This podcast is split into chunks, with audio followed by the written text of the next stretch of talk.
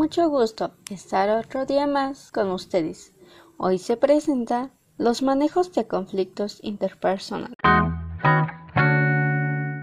Manejo de conflictos interpersonales. Somos seres sociales por naturaleza por lo tanto, nuestra vida está llena de relaciones interpersonales que pueden ser fuente de motivación, alegría y bienestar, como también fuente de tensión, resistencia e incomprensión. La capacidad de las personas para relacionarse de forma efectiva con quienes los rodean es una llave que abre la puerta del bienestar psicológico pues quienes cuentan con esta capacidad aumentan sus posibilidades de ejercer mayor influencia en sus relaciones laborales, mantener una relación sentimental satisfactoria y en general una mayor habilidad para afrontar momentos de tensión o desacuerdo que son tan comunes en medio de la interacción humana. Tipos de conflicto.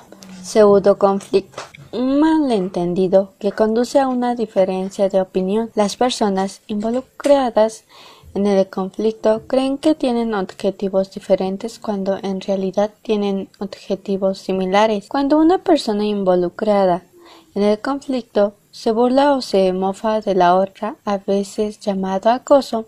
Por lo general, solo se necesita un poco de aclaración sobre lo que realmente se quiere decir o una exploración más profunda de cómo se alinean realmente los objetivos. Conflicto de hechos. El conflicto de hechos Ocurre cuando dos o más personas no se ponen de acuerdo sobre la información o la verdad de algo, dado que en este tipo de conflicto implica hechos a menudo facilidad, todo lo que tienes que hacer es comprobar una fuente creíble de la verdad, conflicto de valor. Este tipo de conflicto surge cuando diferentes valores personales llevan a un desacuerdo si tú y un compañero de trabajo tienen diferentes puntos de vista sobre el derecho del aborto, por ejemplo, o tú y tu hermano tienen diferentes creencias religiosas, podrías encontrarte en un conflicto de valores, conflicto de políticas. Este conflicto se produce cuando la gente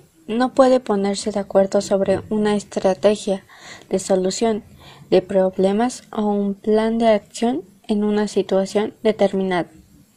La personalidad, la crianza, la educación y cualquier otro número de factores pueden tener un impacto en el enfoque de la política de alguien o en la resolución de problemas, por lo que este tipo de conflictos no es inusual.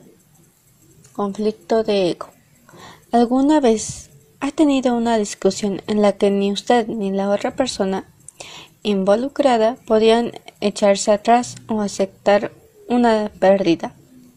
El conflicto del ego a menudo se desarrolla junto con otros tipos de conflictos y puede hacer que cualquier desacuerdo sea más difícil de manejar.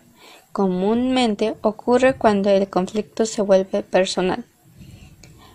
Metaconflicto el metaconflicto ocurre cuando tienes conflictos sobre tus conflictos. Algunos ejemplos. Siempre asientes con la cabeza, pero nunca escuchas lo que digo. Eso es tan injusto. No estamos hablando de eso en absoluto. Estás demasiado alterado. No puedo lidiar contigo cuando estás así. Para resolver el conflicto de manera eficaz es necesario comunicarse con claridad, aunque el metaconflicto puede planear problemas de de comunicación a menudo lo hace de forma poco útil. Ejemplo, a los clientes les gusta estar en lo cierto y no se dejan llevar fácilmente cuando tu empresa les dice lo contrario. Incluso si el detalle es trivial, se tomarán el tiempo para discutir el punto que afecta negativamente su experiencia.